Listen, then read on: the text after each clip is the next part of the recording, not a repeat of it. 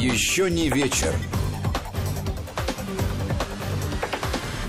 Здравствуйте. В студии Вести ФМ Гия Саралидзе, Владимир Аверин. Мы приветствуем всех, кто настроил свои приемники на волну Вести ФМ. Здравствуйте, друзья. Как обычно, по будням мы с Гией будем обсуждать э, события и заявления, которые показались нам особенно любопытными и интересными сегодня. И вас, как всегда, призываем присоединиться к этому процессу. Для этого есть все средства связи. В WhatsApp и Viber можно писать нам сюда, в студию, по э, номеру 8 903 170 6363 8 903 170 63 63. Либо используйте смс-портал, тогда смс отсылайте на короткий номер 5533. И не забывайте слово «Вести» вставить в начале своего текста для того, чтобы эта смс пришла сюда к нам. Ну что ж, начнем. Заявление. Начнем с заявления. Ну, это не, не совсем заявление. В, в интервью э, э, дала президент Эстонии Керсти Кальюлайт. Д. Д. Э, вот Д. Кальюлайд. Дала серьезному изданию немецкой Frankfurter Allgemeine Zeitung, ну, такой достаточно просторное, большое. Надо сказать, что вопросы были такие ну, довольно острые. Я прочел это все это, это интервью. Э, заинтересовало нас, не, меня несколько вещей. Ну, самое главное, это, конечно, то, что та часть, которая касается нашей страны и взаимоотношений Эстонии и России. А, там было несколько вопросов, которые были посвящены этому. Ну, во-первых, видите ли вы в России угрозу для Эстонии? Э, там задавал вопрос э, журналист Франкфуртера Альгеменайна. Э, вот. И президент Эстонии предпочла сказать, что не, не, не то, что мы видим эту угрозу, дело не в нашей стране, но проблема касается всех, потому что Россия не воспринимает всерьез собственную подпись в международных договорах. Например, в соответствии с теми, с которыми каждая страна имеет право на территориальную целостность. И сослался на Хельсинские соглашения, да. которые никоим образом не затрагивали взаимоотношения России и Эстонии, потому что в то время, в 1974 году, как да. я помню, э, Эстония входила в состав СССР, равно как и Российская и Советская Федеративная Социалистическая Да и дело не только в этом, я бы сказал, хотя абсолютно прав ты, Володя, но э, дело еще в том, что э, я бы хотел тогда спросить у госпожи а, президентши, наверное, да, сейчас президентки. Президентки. Ну, если, если феминитивы, да, то, президентка. Ну, в общем, у Керсти Кальюлайд хотел бы я спросить. А как насчет Югославии тогда? Ну, по поводу она целостности она территориальной. Угу. Да, да, да. Вот именно. Вот именно. Вот с этого все и начинается. Вот с этих вот двойных стандартов. И там, здесь видим, здесь не видим. Ну и еще одна, э, один вопрос был, который касался нашей страны. Э, как эстонское население смотрит на Россию? Э, был задан вот такой вопрос, на что, значит, президент истории ответила так.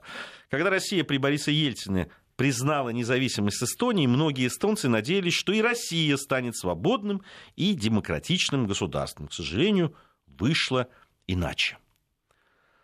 А, я вот здесь вот... А, Эстонцы перестали надеяться, перестали... Россия не стала. Тут... Не стала. Я хочу спросить, ну, в конце концов, а, я сейчас не хочу спорить да, с президентом Эстонии, какой Россия стала. Да, там, я по поводу надежд. Во-первых, Эстония получила независимость во времена Ельцина без каких-либо там, военных либо прочих действий. Да это было фактически да, соглашением сторон. Там были какие-то небольшие там, э, ну, столкновения даже про Эстонию, там, если в Литве все-таки да, были э, события некоторые, были погибшие и так далее, то в Эстонии этого не было вообще. Эстония просто из рук э, Ельцина в то время получила свою независимость, о которой эстонский народ мечтал, грезил там, и так далее. И что сделало прежде всего, самое первое, что сделало эстонское правительство? Сегрегацию. Да. Они просто часть населения своей страны, тогда уже независимой, сделали просто неполноправными. Вот чем ответила свободная, демократичная во всех местах Эстония. Просто хотел бы напомнить, госпожи, присутствовал сам при этих событиях Просто вот как раз на рубеже, да, конец 80-х, начало 90-х. Очень часто бывал и жил даже в Эстонии какое-то время. Поэтому все это происходило на моих глазах. Я помню, как эстонские политики еще во время Советского Союза уговаривали русскоязычное население, которое там да, почти 40% составляет, 36%, если я не ошибаюсь, э, э, уговаривали их проголосовать за независимость, что мы будем вместе строить э, свободное демократичное государство и так далее. И они прямо обманули, просто прямо. Говорили одно, а когда получили эту свободу, то, то сделали абсолютно противоположное. И они сейчас, вот так вот там давая интервью, могут, смеют говорить о том, что якобы кто-то там чего-то э, э, не оправдал их ожиданий. Вы посмотрите на себя, господа. Получив независимость, сначала вы устроили сегрегацию, до сих пор поражаете в правах часть своего населения по разным направлениям, и по языковому, в том числе и школьному, обучению, образованию и так далее. Помимо паспортов, которые, и гражданства, которые вы не давали. А, да, там серые паспорта, так называемые, они раздали э, этим людям. Э, я, я напомню, что для многих говорят, ну, это все могли пройти там э, экзамены и так далее. Во-первых, почему я, если я жил на территории, многие родились или приехали детьми, выросли, учились, работали на территории Эстонии, почему они должны какие, сдавать какие-то экзамены унизительные там или еще что-то для того, чтобы получить гражданство. Объяснить. Это первый пункт. Второй пункт почему э, когда э, был введен этот э, ценз, этот и правило, значит, кому давать гражданство или нет, почему люди, которые занимали должности там, муниципальные или государственные, начиная от дворника и заканчивая там, какими-то государственными другими там, высокими должностями, если ты не был гражданином, ты просто вылетал с работы, но это же так было. То есть часть людей просто лишилась работы и средств к существованию. Я, видимо, должен выступить адвокатом дьявола. Попробую, это, попробую это сделать. Давай. Итак, напомню, что госпожа Керсти Кальюлайт давала интервью э, немецкой газете. Да. И, в общем, это интервью пронизано одной идеей. Мы верные члены НАТО, мы верные члены Евросоюза. И практически все заявления, которые сделаны в этом интервью, они так или иначе через вот эту вот призму, что НАТО защитник всего и вся, что мы э, там, крепим солидарность, что наши шесть человек тоже участвуют, значит, в тех операциях, которые проводят объединенные силы НАТО, например, вот на там, Ближнем Среднем Востоке. Что Евросоюз Союз — это э, машина, способная перемолоть все и всем обеспечить благоденствие. Сама э, госпожа Кальюлайт напоминает, что 12 лет она проработала в структурах Евросоюза, прежде чем стать президентом маленькой, но гордой независимой Эстонии. И поэтому вот э, я думаю, пафос очень многих заявлений — в частности по поводу безопасности, основан на этом. С одной стороны. С другой стороны, действительно, а, у Российской Федерации с Эстонской э, Республикой есть незавершенные вопросы о, о границе. До сих пор не ратифицирован парламентами ни той, ни другой стран, э, стран договор о границе, подписанный в 2014 году министрами иностранных дел Эстонии и России. И связано это отчасти с тем, что э, та, те, те силы, которые пришли впоследствии к, к власти в Эстонии...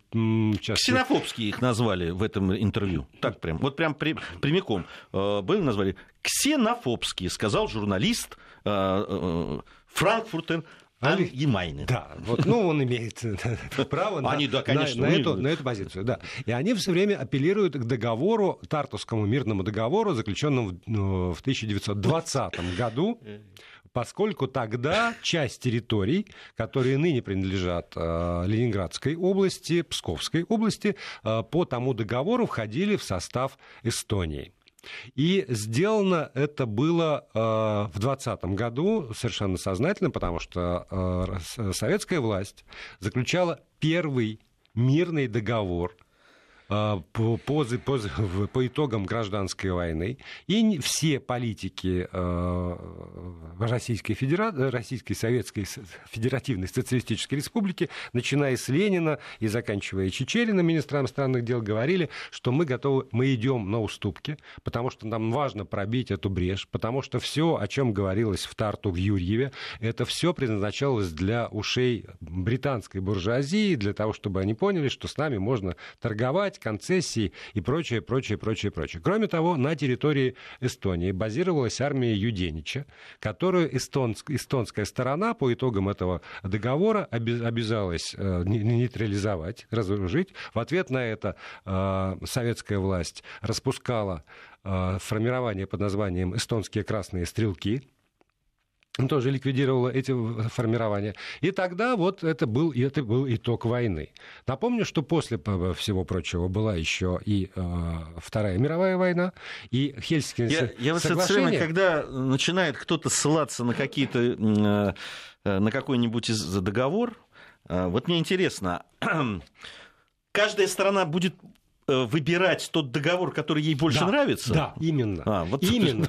Вот я почему и говорю, что если уж на то пошло, то потом была Вторая мировая война, и Хельсинские соглашения, на которые ссылается госпожа, госпожа Кальюлайт, они как раз фиксируют неизменность границ по итогам Второй мировой войны. Это главный принцип этих самых Хельсинских соглашений, неоднократно нарушенных, о чем ты замечательно сказал. Да, между прочим, первый раз, когда Советский Союз как раз да. распадался. И еще вот о чем я бы хотел сказать. Для меня зачастую зачастую, лично для меня, не выступления политиков, не какие-то даже исторические экскурсы оказываются, ну, что ли, вещью, которая проясняет для меня какую-то ситуацию, а явление искусства.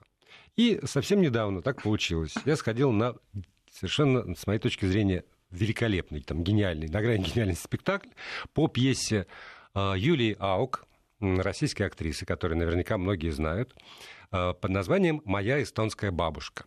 Посвящен этот спектакль, в общем, личной истории Юлии Аук, которая пыталась отсудить свое право на эстонское гражданство у современного эстонского государства на том основании, что ее бабушка была гражданкой Эстонии вот на момент, когда там значит, образовалась собственно, независимая республика.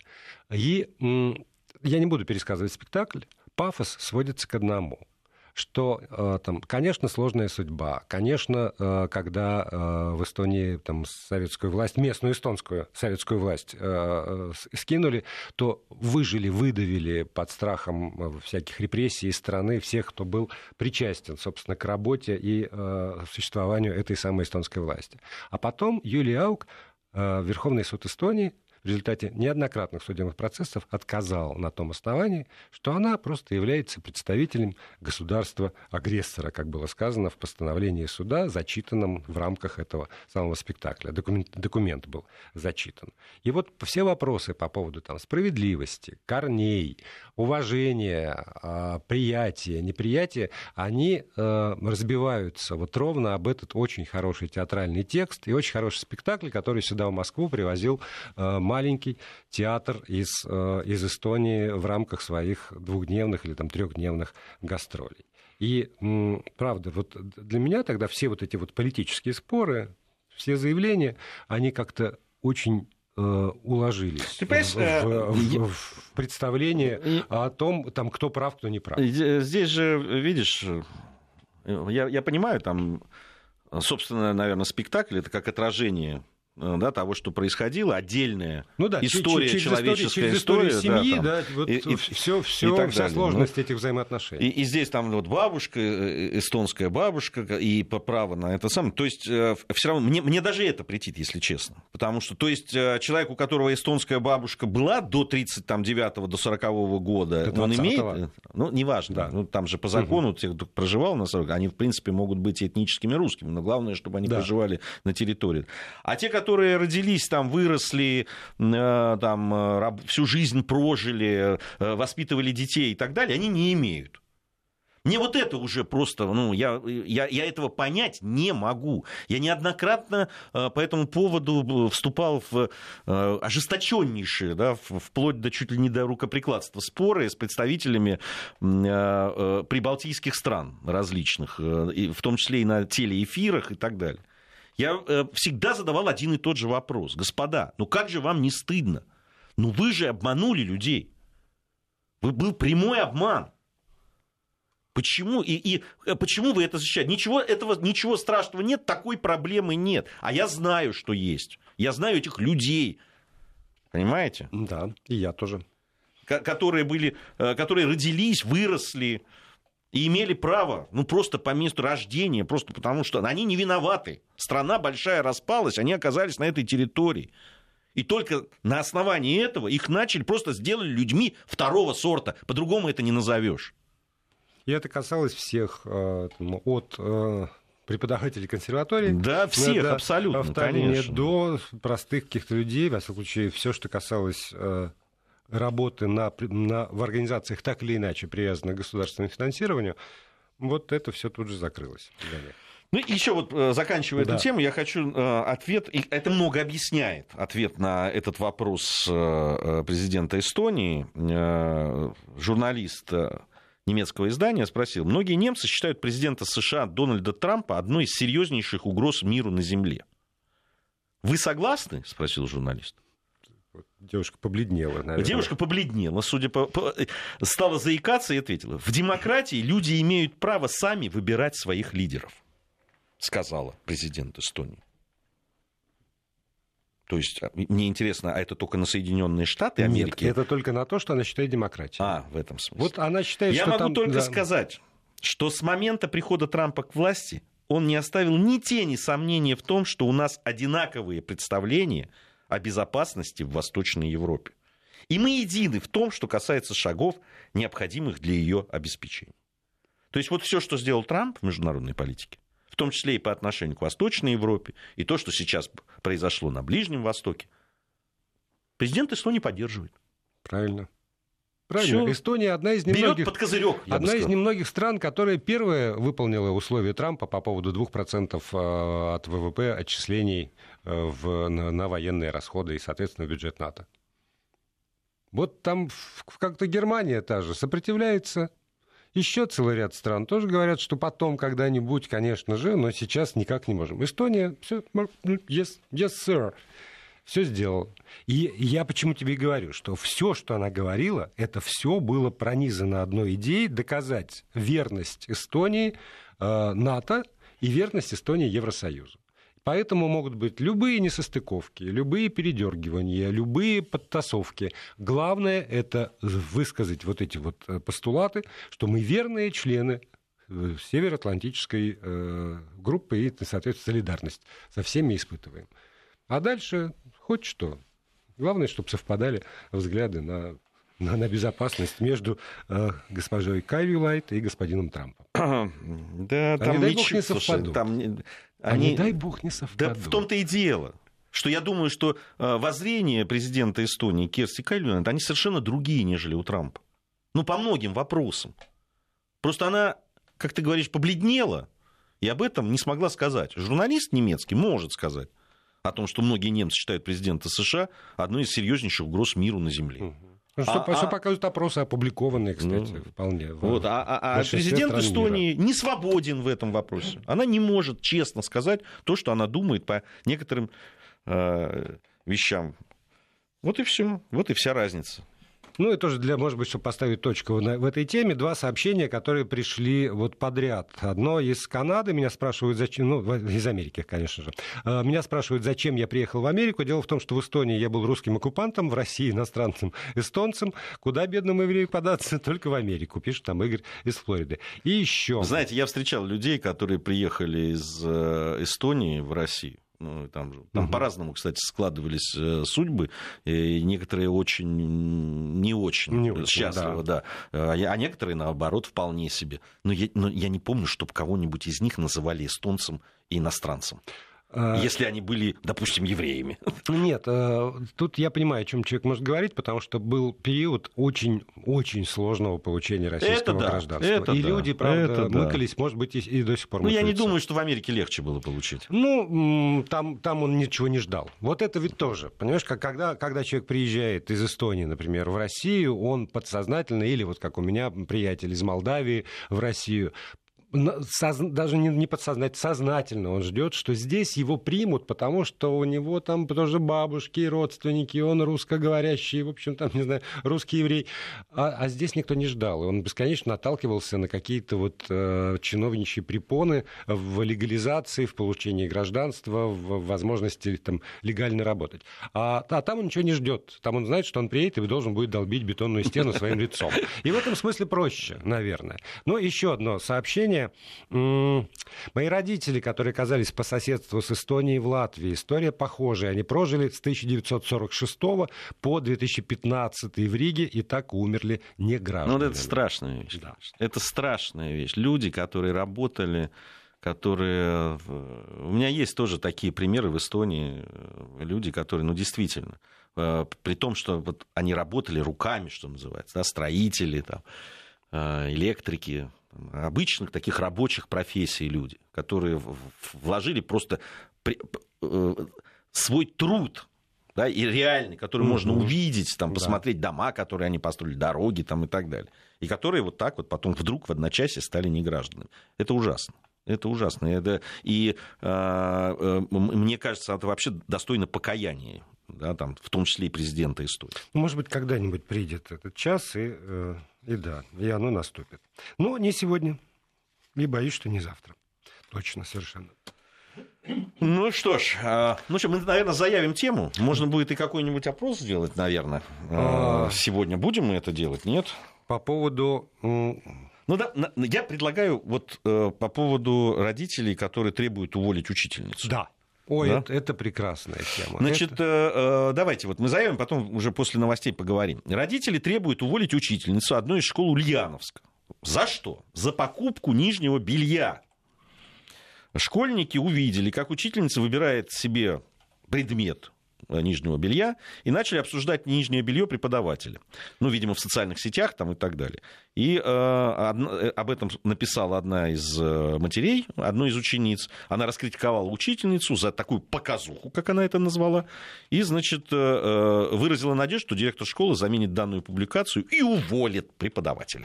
Да, и, и замечу, что э, учительница не то чтобы на уроке заш, там, э, влезла в компьютер, в интернет-магазин и, развернув экран э, классу, стала выбирать себе белье. Э, женщина пришла в магазин Ульяновский, для того, чтобы совершить покупку, разрешенную законодательством вполне, даже поощряемую с учетом возросшего НДС.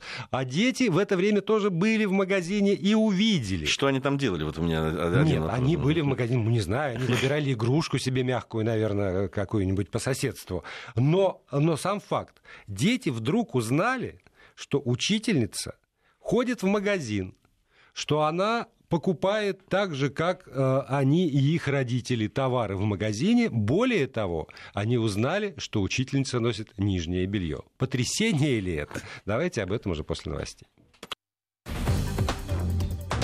Еще не вечер.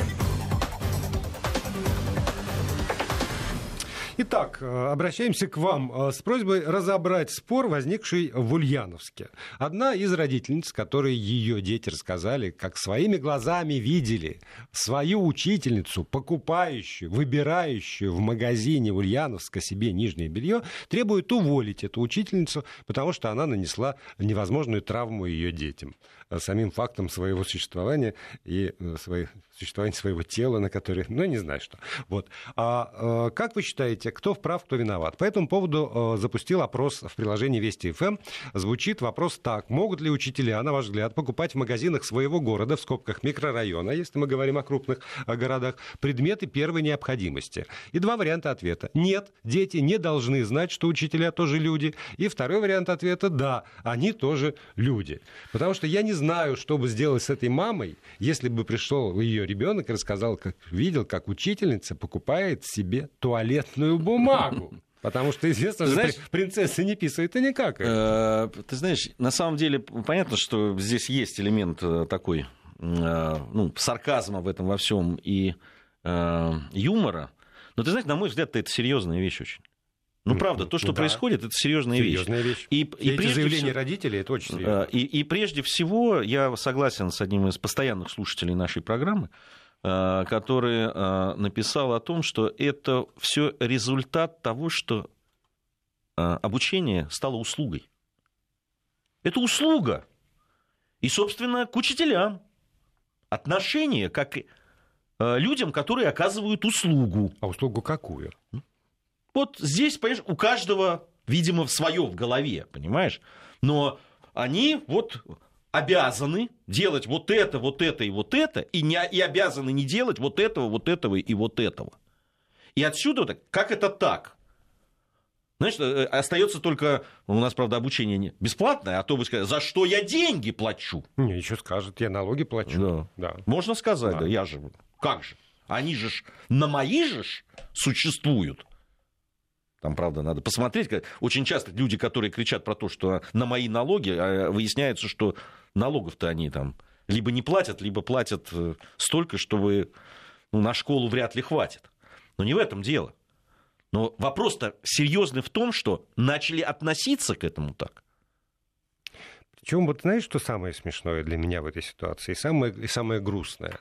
Потому что если бы инициаторами ну, там, какого-то э, такого принципиально нового отношения к учителям выступали дети, ну хорошо, значит, дети, вот народившиеся, значит, не, не секли, э, вообще не воспитывают и прочее, прочее, то я бы даже где-то мог это по-человечески понять.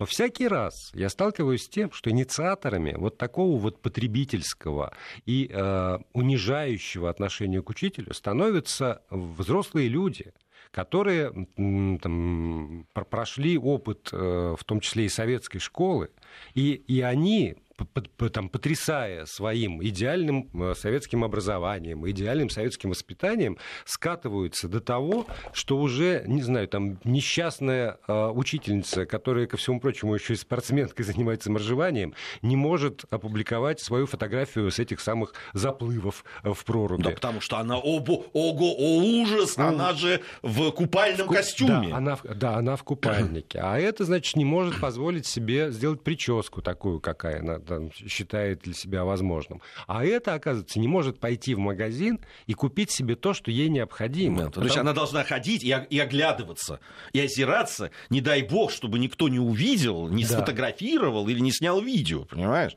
Потому что э, это, это э, вот сейчас только, только что пришло отношение как к прислуге.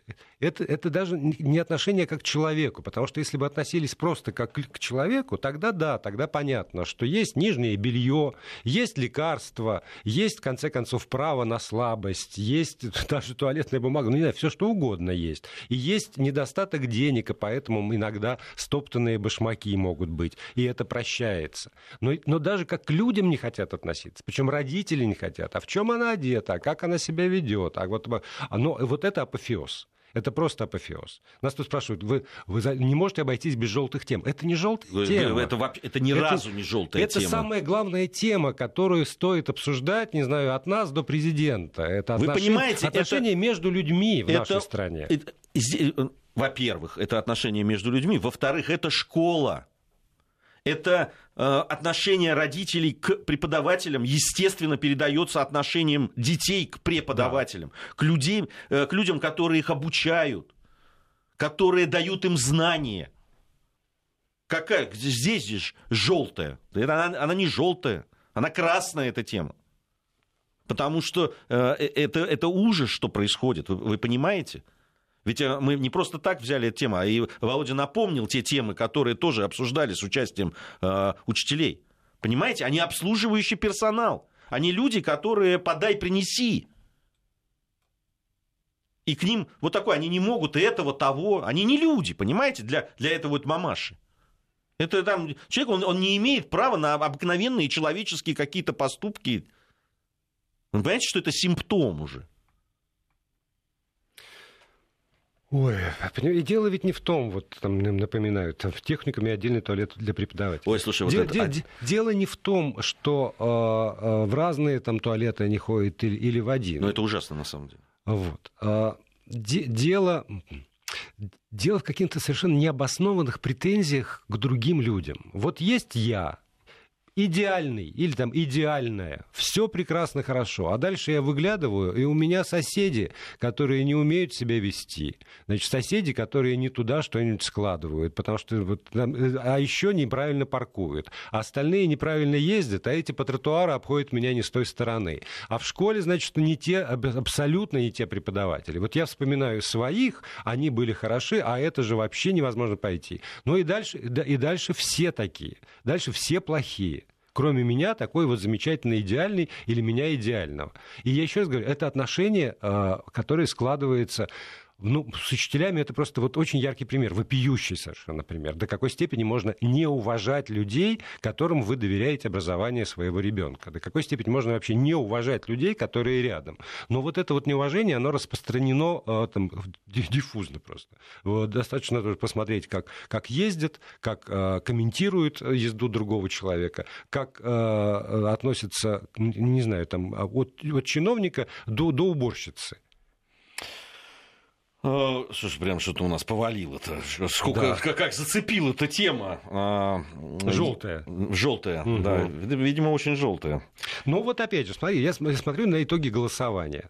А, Ну, понятно, что да, я, я сформулировал и вопрос, и ответы на вопрос, так, чтобы было уже предельно все понятно, но всего 3% а, проголосовавших говорят, нет, дети не должны знать, что учителя тоже люди. То есть должна быть вот какая-то отдельная каста, которая действительно не ест, не спит, не пьет, не, не- соответственно, не испражняется, не- им не нужны там одежды и нижнее белье, и даже, может быть, с каким-нибудь пушапом. Им ничего этого не надо. Но почему эти 3% определяют повестку дня? Почему эти 3% тогда максимум из того, что они постоянно пишут письма, в итоге администрация школы не может просто так отвертеться от этого письма. Нельзя же просто так не заметить, потому что эта вздорная баба, извините, э, э, мать, э, она же мать, она будет дальше писать на администрацию, которая там не обратила внимания. И вот этот вот ворох проблем, каких-то разбирательств, унижений бесконечных возникает из-за, э, ну, очень небольшого количества странных людей. А, э, Нам очень много пишут, что это единичный случай. Ну, Мгм. на, самом деле большинство пишет о том, что да, это есть проблема. И, кстати, многие пишут о том, что и, и сами учителя, и люди, у которых родственники учителя, что э, действительно такая проблема существует. Но вот э, э, по поводу единичного случая, вы понимаете, это система. Дело не... э, Просто мы взяли крайний да, такой вариант. Да, Мгм. то есть это про- проявление действительно уже идиотизма, я бы сказал, да, доведенного до этого. Но система-то есть. Вот то, о чем я говорил. Э, Услуга, э, люди, которые оказывают услугу, э, люди, которые не призваны для того, чтобы воспитывать, э, что-то доносить до детей, помимо обучения и так далее. Нет, вот она, ну, вот вы должны там, э, значит, от сих до сих параграф, дважды два, э, значит, здесь э, самая высокая точка Африки, Килиманджаро и так далее. Вот этим все ограничено. И вот здесь. И, и- и- и будьте любезны, вот сюда не заходить, здесь этого не позволять себе и так далее. Вот такое отношение. А вот эти крайние вещи, о которых мы говорим, это просто проявление этого всего. Понимаете? Ну, а, просто вспом- а проявление. вспомни вчерашнее послание тоже. А если у детей, значит, тройки, то это значит учительская недоработка. Да. Исключительно. Да, конечно. Исключительно А учительская это, кстати, и в недоработка. советское время было, я помню. Ну, Это же, а что же вы так плохо учите, если он так... Мой, мой ребенок плохо учится, потому что вы его плохо учите. Такое же тоже было. А, Еще у нас есть одна тема, тяжелая довольно, но она тоже, в общем, при- примерно из той же оперы. Многодетную мать из Гатчины подозревают в убийстве экс-супруга. А, Значит, сама эта женщина объясняет, что а, она сама позвонила в полицию, рассказала, что а, убила своего бывшего, значит, э, мужа. Она, по ее словам, он пытался изнасиловать их 16-летнюю общую дочь, вот, после чего она, значит, это э, сделала. А, При, при этом, значит, вот этого э, бывшего супруга местные полицейские э, знают. Они несколько раз его забирали в отдел за избиение вот этой э, бывшей жены. Но, собственно, женщину пока не задержали, но полицейские, в общем, высказывают тоже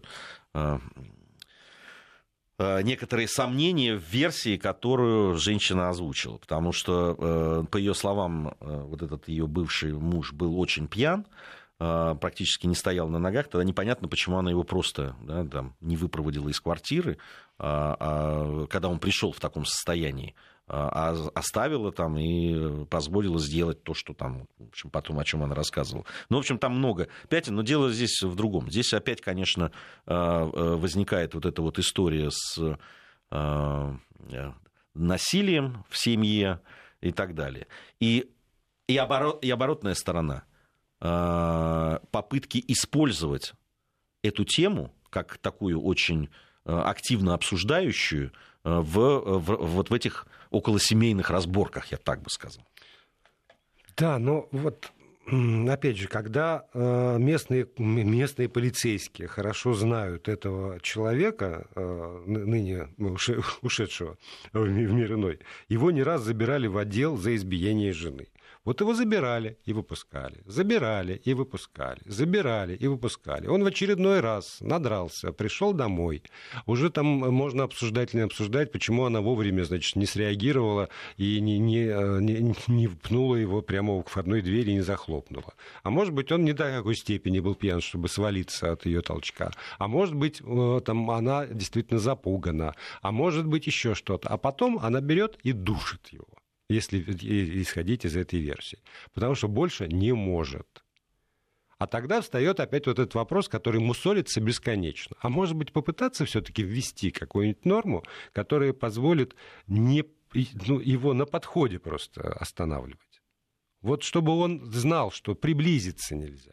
Чтобы не было этого вот бесконечного. Пришел, побил, значит, пришел, там, попытался, пришел, там, устроил какой-нибудь дебош. Нет. Тогда это вмешательство в семью. Если принять какой-нибудь там закон о, том, что э, тут, вот, запретить тут Вопрос-то тут в том, а имелись ли законные какие-то пути для того, чтобы ограничить возможность э, да, вот да, этого, бывшего, его, да, бывшего прихода. Когда живут вместе под одной крышей, там вообще все сложно. Но здесь-то, я так понимаю, они жили уже в разных местах.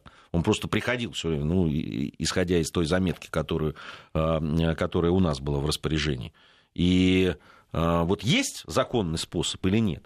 Я все время пытаюсь узнать у тех же правоохранительных. Вот помнишь, та абсолютно страшная история, когда э, ревнивый муж отрубил э, руки э, девушке, своей жене, матери своего угу. ребенка. Несколько раз же обращались и она, и ее родители, и он угрожал постоянно, и несколько попыток было уже, и избивал, и попыток, в том числе, и там какая-то поножовщина была и так далее.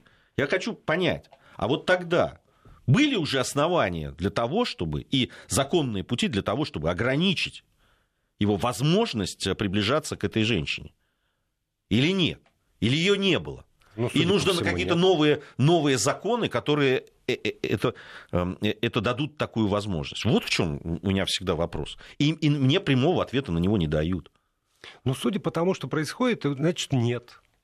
Потому что если, если бы была, тогда бы, соответственно, в результате всех этих дел э, летели головы, вы не выполнили закон а э, головы летят только в очень резонансных случаях и э, по сомнительным для меня юридическим основаниям. Потому что, конечно же, это ужасно. Вот они приехали, развернулись, уехали, а после этого он ее все-таки убил, например. Ну, правда, но если нет законной нормы, которая позволяет в случае э, там, чего его там, забирать, выносить постановление суда о том, чтобы он не имел права близко приближаться к своим э, там, э, жене и детям, которых он избивает. Ну или, или она, соответственно, если она э, такова. То, ну а за что тогда этих самых правоохранителей мы караем? только за то, что они, исходя из наших представлений о справедливости, чего-то не сделали, но у них есть совершенно четкие э, там, законные нормы, должностные инструкции. Да так же, как у той же опеки на Да. которую всегда э, э, все, э, все грехи приписывают именно ей. Причем удивительная история. Каждый раз, вот в зависимости от того, просто куда поворачивается. Если что-то случилось, там, допустим, в приемной или, как, или там родной семье, э, где были уже сигналы, где была опека?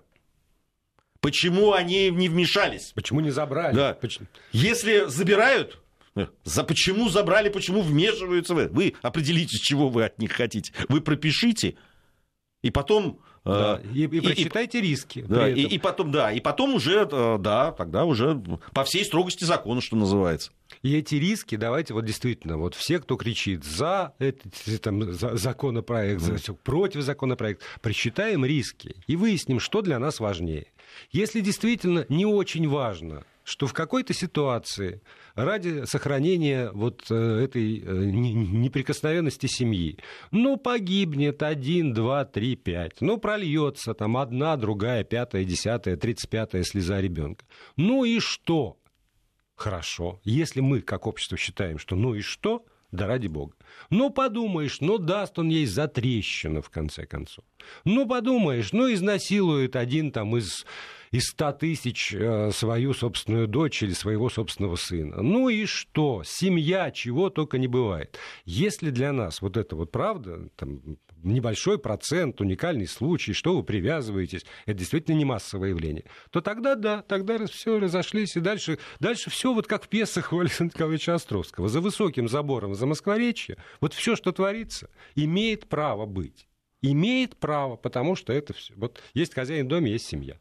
Если мы считаем, что там действительно слеза ребенка, жизнь ребенка, психика ребенка, э, это вещи гораздо более важные, чем лозунги про э, там, неприкосновенность и там, независимость, то тогда совершенно другая логика. Слушай, если, е- если себя. в данном случае, если вы думали по, по, по поводу там слезы ребенка, психики и так далее, то, что происходит вот во время разводов и деления Да. этих детей и так далее, вполне себе вменяемые люди, вполне массово устраивают такую жизнь детям. Это такой ад, что просто не приведи Господи. Понимаешь, э, э, э, я всегда думал, что это ну, какие-то вещи, которые, понятно, это личные вещи, там, абсолютно семейные, да, два человека, ну, так случаются, развелись, там, решают, как будут их дети жить и так далее. А выяснилось, что это просто массовая, абсолютно массовая, одна из самых сложных и острых проблем, которые существуют в этом семейном, э, э, в семейных делах. И то, что мы калечим своих детей вот этим отношением, это абсолютно точно. Причем калечим страшно. Потому что мы в этот момент боремся за Да, свое счастье. Здесь там, Любыми да, там, способами. там даже не счастье. Там бо- борются-то не за счастье. э, Там скорее больше отомстить хотят за, за что-то, за несчастье, что ли. Причем здесь ты как раз вот э, абсолютно бессмысленно делить там на мужчин, женщин, Да. там это все хороши, Все хорошо. что называется. Все хороши в данном случае. А, вот такая вот у нас история. Да, мы с тобой каждый раз доходим до, до- до одной темы, которую собираемся обсудить, и откладываем ее на потом. Но в известной степени она вытекает из того, о чем мы Да. э, говорили. А, Зафиксированы попытки матерей, Уже даже есть э, да, свершившиеся свершившиеся, да, где-то свершившиеся, в Барнауле. вместо а, отчества несуществующего или не приглянувшегося отца вписать э, в свидетельство о рождении ребенка Так, так называемый матроним. Да, матч, матчество. Матчество. Матчество. Ольгович, ну мы знаем же там. Нет, это вот я сегодня прямо нашел в э, новостной ленте девушка из Барнаула, она сменила отчество вот на этот матроним, то есть на имя мамы, э, и вместо Александровны стала Анновной девушка. Вот и теперь она, она там, ну, там история, она никогда не видела этого отца и так далее. Она, понятное дело, феминистка, конечно же. А Вот. А, Но на самом деле, э, наверное, она при всем своем феминизме, наверное, не знает, что в старину отчества могли образовываться в России, на Руси не только от имени отца, но и от матери. Это вполне себе распространенное. Скорее всего, это происходило в тех случаях, когда у ребенка не было отца или по какой-нибудь причине глава семьи становилась женщиной. Такое да, но мы когда случалось. на эту тему наткнулись, мы стали вообще говорить, а, а отчество-то, собственно, надо ли нам? Вот это вот тоже вопрос для голосования. А что мы так привязались-то к этому отчеству, потому что жили себе веками, э, отчества были далеко не у всех. Э, на, если Мне нравится. брать историю, то только у там, высшего сословия были отчества, у остальных не было. Слушай, у грузин вообще не было тоже отчества, но, но при этом вот меня, мои друзья, все называют Тамазовичем. Да? да. Хорошо. С завтрашнего дня я буду говорить в эфире Нигия Саралидзе, да. а Георгий Тамазович, здрасте, и тут вот что все, все остальное. До завтра. Я согласен. Еще не вечер.